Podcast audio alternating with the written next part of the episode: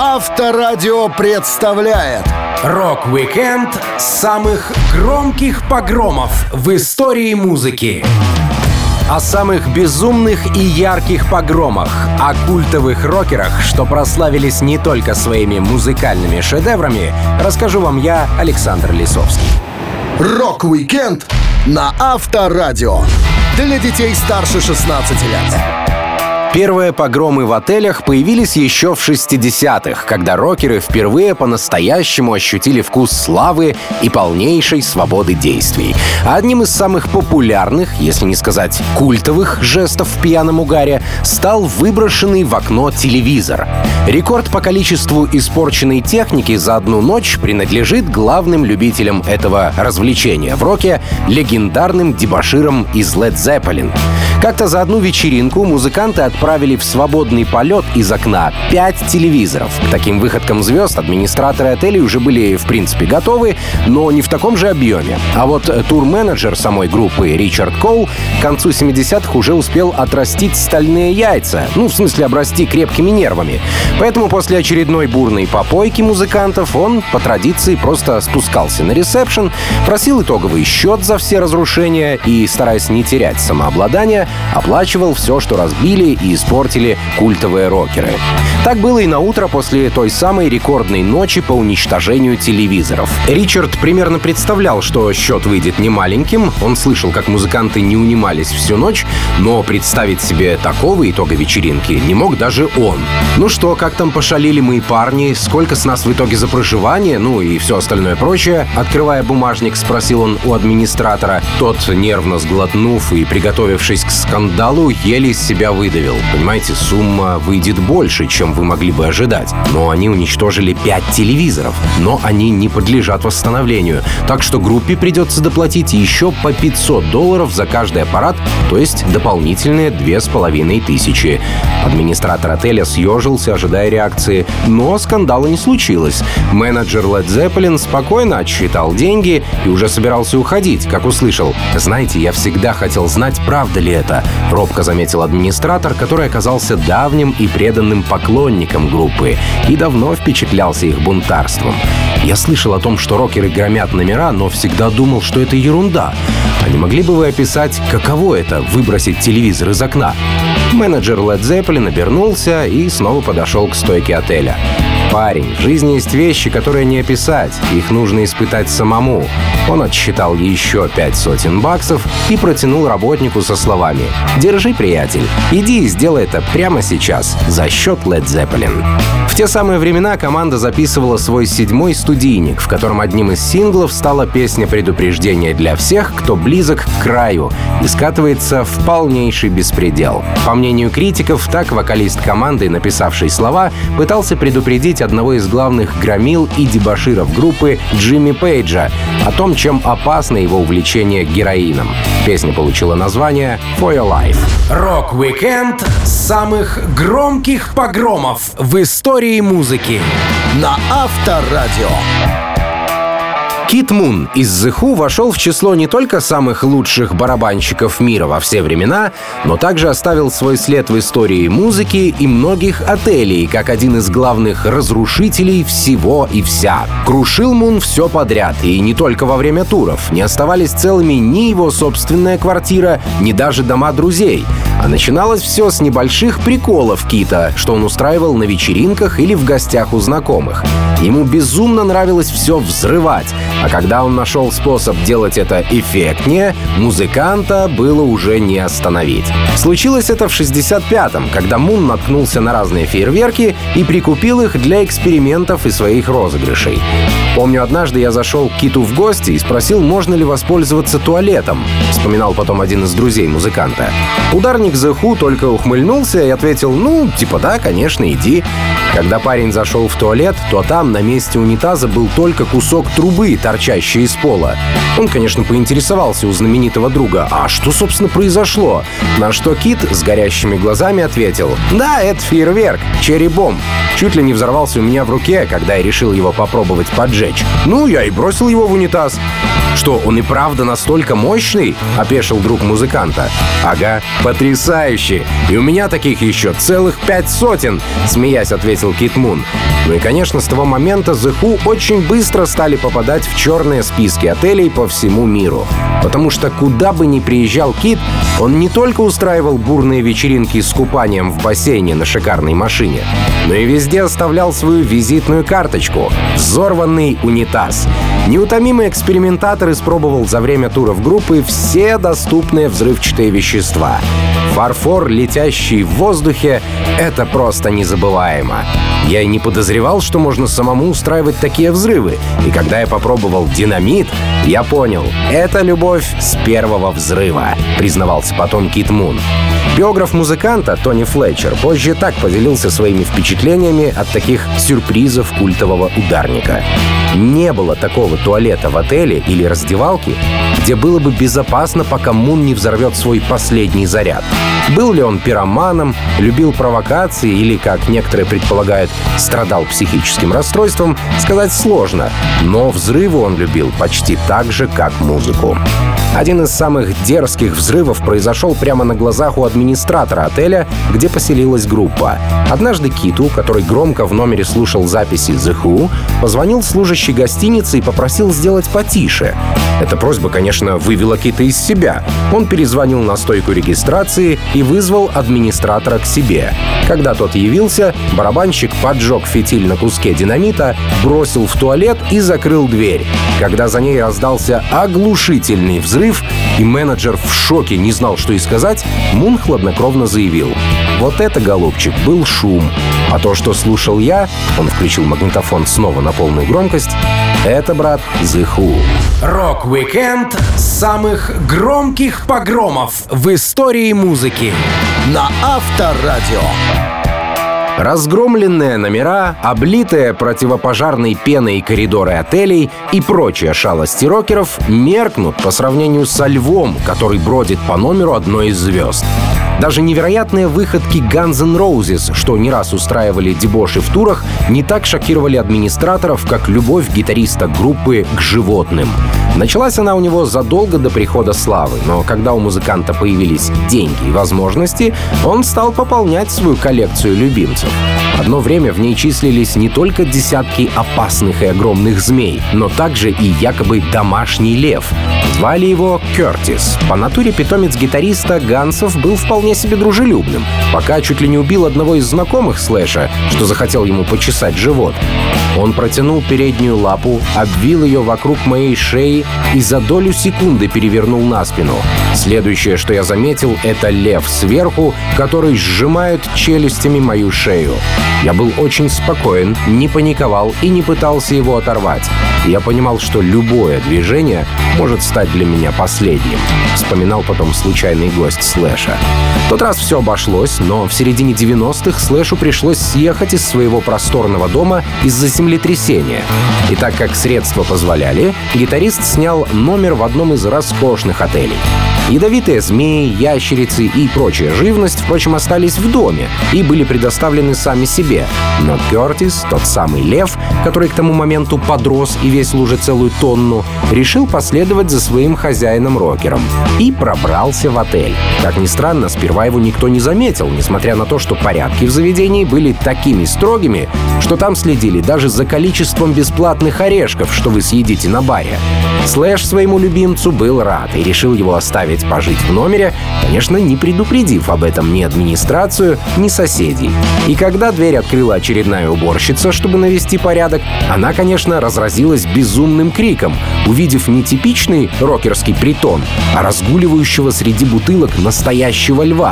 Кертис, впрочем, не растерялся, он вальяжно отправился гулять по коридорам, и когда проветрился, снова вернулся в номер и спрятался в ванной. Как ни странно, музыканта не только не выселили, но даже разрешили льву пожить с хозяином, пока его дом окончательно не восстановят. Во что обошлась рокеру эта сделка, история умалчивает. Рок-викенд самых громких погромов в истории музыки. На Авторадио. В свои самые бурные годы Аэросмит любили отрываться не только на концертах, наркотиков в них было столько, что энергии хватало и на серьезные погромы в отелях. Причем чаще всего не спонтанные, как у большинства их коллег, а вполне себе продуманные и заранее подготовленные. Свое начало эта традиция получила еще в 70-х, когда вокалист Стивен Тайлер и гитарист Джо Перри получили свое знаменитое прозвище «Токсичные близнецы». Парни тогда торчали на всем, что под руку подвернется. И во всем этом угаре даже забывали о жаждущих внимания и секса поклонницах. Им это было тогда попросту неинтересно. Музыканты и без этих хлопот могли найти себе развлечения, как, например, сварганить очередной коктейль из алкоголя и наркотиков, не дать себе протрезветь и заняться чем-то увлекательным, что поддержит славу одной из самых плохих групп в мире. Если говорить о поведении участников, конечно. Чтобы не отставать от коллег по жанру, которые уже к тому времени немало нашумели выброшенными из окна телевизорами и развороченными комнатами, Аэросмит придумали свои фишки. Первой из них была фирменная бензопила, которую музыканты брали с собой в турне. Не так-то просто учинить настоящий беспорядок, да еще и чтобы устроить шоу в номере. А тут распиливающая все и вся подруга всегда под рукой. Так что если уж токсичные близнецы решали уничтожить один из номеров, восстанавливать его приходилось после посещения Аэросмит довольно долго. Другой эффектной фишкой группы стали телевизоры. Нет-нет, просто бросать их в окно музыкантам казалось неоригинальным. Поэтому Тиф и Джо придумали возить с собой на гастроли дополнительные удлинители, чтобы бросать телевизоры из окон номеров, так сказать, с огоньком. Они прикидывали расстояние от этажа, где находился номер, до бассейна, который был почти в каждой гостинице, где они останавливались. После использовали нужное количество удлинителей, и только тогда телевизор отправлялся в свой последний полет. А музыканты сидели на подоконнике и наслаждались. Сперва громким всплеском, а потом фейерверком, который был неизбежен после попадания работающего телевизора в воду. К чести музыкантов, за время их проделок никто не пострадал. Несмотря на количество веществ в организмах токсичных близнецов, они всегда сперва проверяли, не решил ли кто-то из соседей по отелю расслабиться и ночью поплавать в бассейне. Рок-викенд самых громких погромов в истории музыки. На Авторадио. Один из самых знаменитых и уважаемых гитаристов планеты Ричи Блэкмор был горазд на такие выходки в отелях, что современным рок-звездам даже не снилось. У кого фантазия всегда работала на 100%, причем не только на сцене. Музыкант больше всего на свете любил подшутить над своими коллегами по Deep Purple или Rainbow, да так, что расхлебывать приходилось потом персоналу отелей, где команды селились. Что только не придумывал музыкант. И залить из огнетушителя комнату, пока коллега спит, и напугать музыкантов выходками в стиле фильма «Сияние», ночью начиная кромсать дверь топором. Но одной из любимых фишек гитариста стала перестановка, причем тотальная. Впервые эта идея пришла Ричи в голову, когда он был еще малоизвестным музыкантом и попал в аккомпанирующий состав американской звезды рок-н-ролла Джина Винсента. Вместе со своими ребятами из молодой группы Блэкмор получил возможность отправиться с признанной звездой в тур. Но даже такой отличный шанс не смог удержать Ричи от разрушений. Главной звезде тура, Джину Винсенту, юные музыканты нравились, работали они отлично. Но вот шутки у них были на любителя. Как-то Блэкмор и коллеги не рассчитали. Они решили разыграть босса и вынесли всю мебель из его номера. Поставили в пустой комнате ящик, накрыли его фанерой со следами от окурков и повесили для полноты картины треснутое зеркало. Джин сразу понял, что в отеле ему, состоявшемуся артисту, не могли дать такой убогий номер, и быстро догадался, откуда ноги растут. Так что вскоре он погнал Ричи и его компанию в шею, тем более что за восстановление обычного вида номера люкс ему пришлось доплачивать из своего кармана.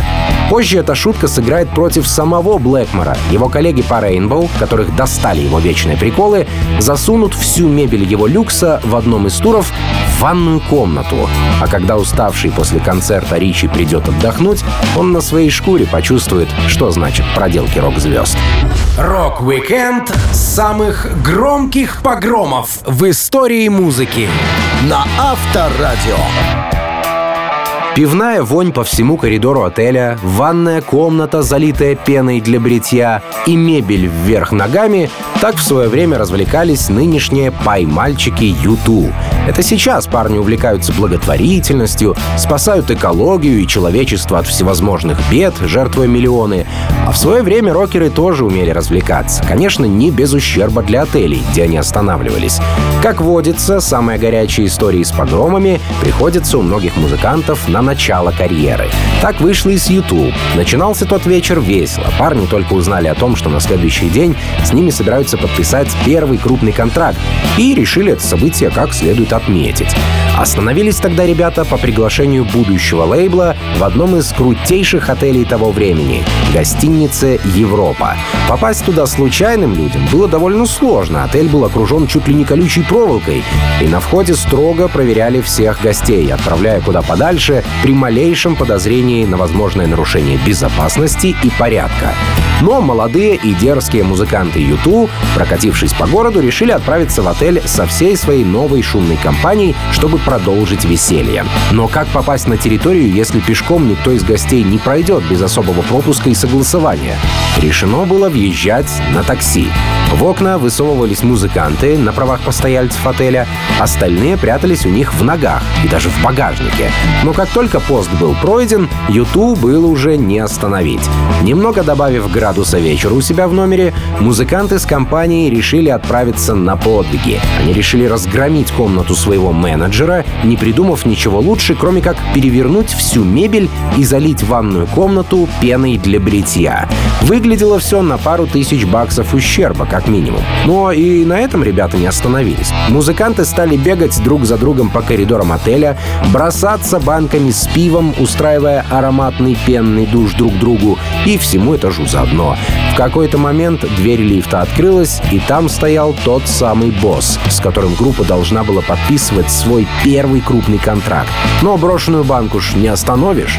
Директора с головы до кончиков лакированных ботинок тут же окатила пивная волна. Оказалось, что парни так увлеклись, что утро следующего дня, а заодно и запланированная встреча, уже наступили.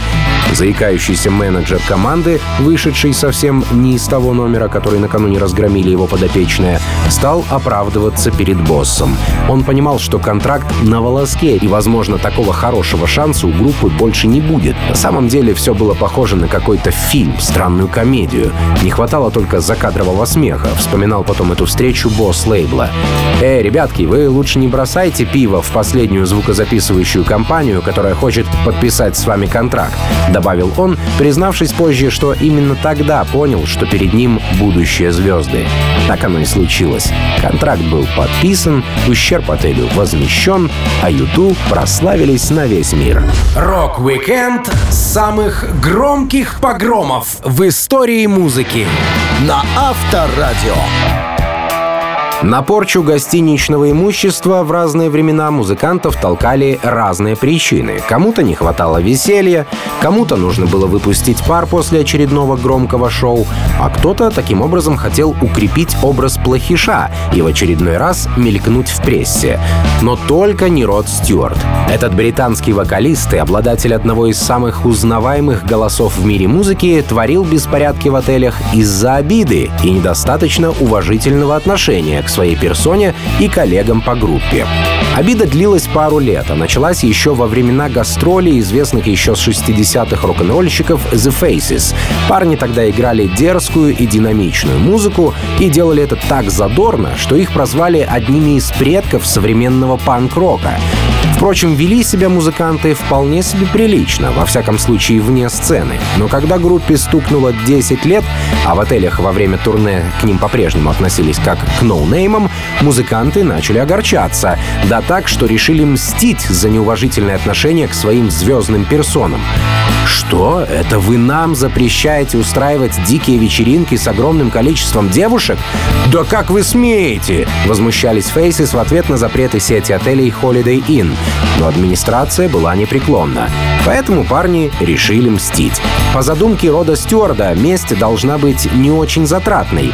Бить и крушить ничего не нужно, а вот доставить неудобства — это то, что нужно. Музыканты идею вокалиста поддержали, и в результате после концертов они вместо бурных оргий развлекались тем, что опустошали все комнаты членов гастрольной группы, а это с десяток номеров минимум. Мебель же оставляли в самых неожиданных местах. Самую тяжелую — в дальнем конце коридора, на лестничных пролетах между этажами, на балконах, которые непременно располагаются с лицевой части здания. Что-то им удавалось доставить на крышу, и вишенкой на этом торте месте были забиты мебелью под завязку лифт.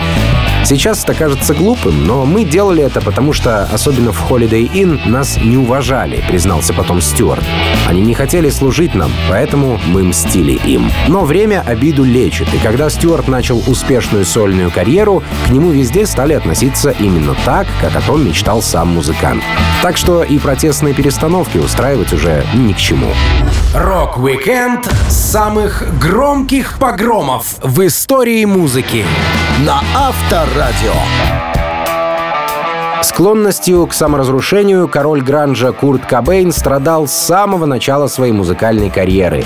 И чем это закончилось, известно не только меломанам и критикам. Однако о разрушительной силе самой группы на пике ее славы, как ни странно, пресса писала гораздо меньше. Музыканты любили крушить инструменты на сцене, а в гостиничных номерах оставляли скандальный беспорядок не так часто, как их именитые коллеги. Возможно, потому что Курт в свое время успел поработать уборщиком и понимал всю тяжесть этой работы.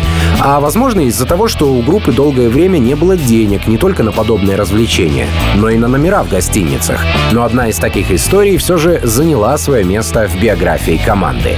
Случилось все, когда Нирвана наконец-то обрела известность, музыкантами начали активно интересоваться журналисты.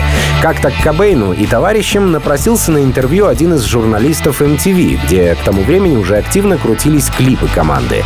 Репортер не придумал ничего лучше, кроме как проставиться музыкантам во время съемки, чтобы раскрепостить группу, а заодно и втереться в доверие.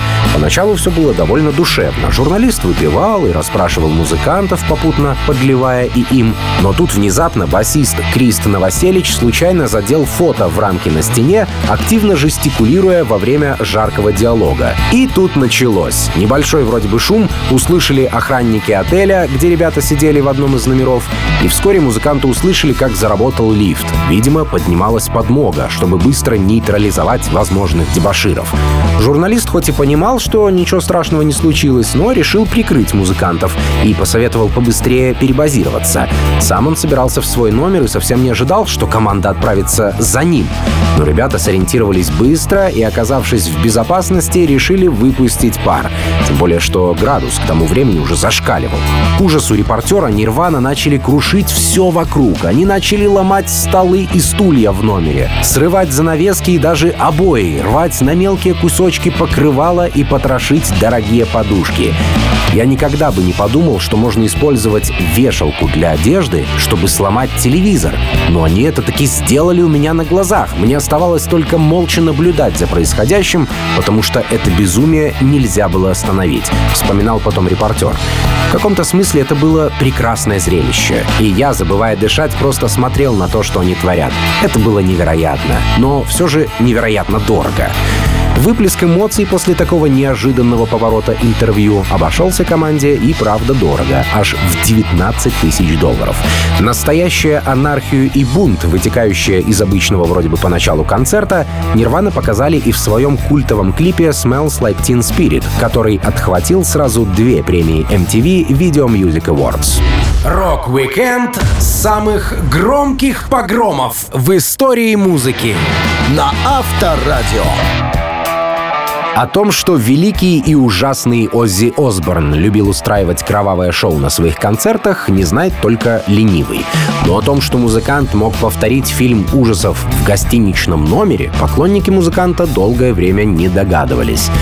Да, пьяные драки, шумные тусовки с вредительством — это все понятно. Но вот кровь и кишки по стенам — это даже для Оззи было какое-то время за гранью. Но и такая история есть в насыщенной биографии рокера, и связана она с Сетлом. В отеле, где как-то поселился Осборн, была особая услуга. Учитывая, что гостиница была построена на сваях и стояла прямо над водой, жильцы могли не только любоваться прекрасным видом, но и рыбачить прямо из окна своего номера. До этого, во всяком случае, додумался Оззи. А почему бы и нет? Вдруг что-то попадется. Рыбалка у Осборна проходила по классике, с горячительными напитками для настроения и все, разумеется, в одно лицо. Потому что группа в тот момент была в студии. До сих пор до конца неизвестно, откуда у музыканта появились снасти. Но Оззи не только их раздобыл, но и вскоре уже смог похвастаться уловом. На крючок ему попалась небольшая акула. Что с ней делать дальше, Осборн не подумал, поэтому решил для начала отнести в ванную комнату, ну, чтобы похвастаться коллегам по группе своим уловом. Вскоре акула не выдержала стресса и забывчивости пьяного Оззи, который, конечно, не наполнил ванну водой. Акула умерла. Ну, раз так, подумал Оззи, надо ее освежевать, пока она не окоченела, а то пропадет же. Делать он подобного, разумеется, не умел, поэтому подручными предметами попытался вскрыть акуле брюхо и выпотрошить. А потом плюнул на это дело и ушел в бар. Когда группа вернулась в отель, музыканты были уверены, что это с Оззи случилось что-то непоправимое. Весь номер был в брызгах крови, а в ванной по стенам было размазано дерьмо и валялись какие-то внутренности. Облегчению коллег Осборна не было предела, когда они увидели причину всего этого кошмара.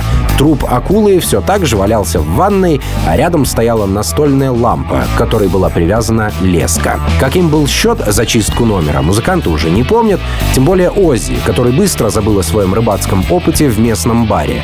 Но тот факт, что в номер никого не могли заселить почти неделю, гитарист Осборна вспоминает до сих пор.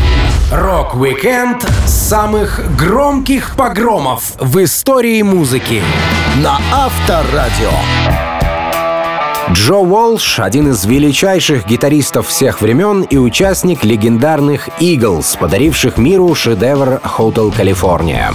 Но помимо приятных регалий, у музыканта есть и не самые лестные. За ним закрепилась в том числе и слава американского короля комнатного мусора. А все потому, что Джо сам того хотел.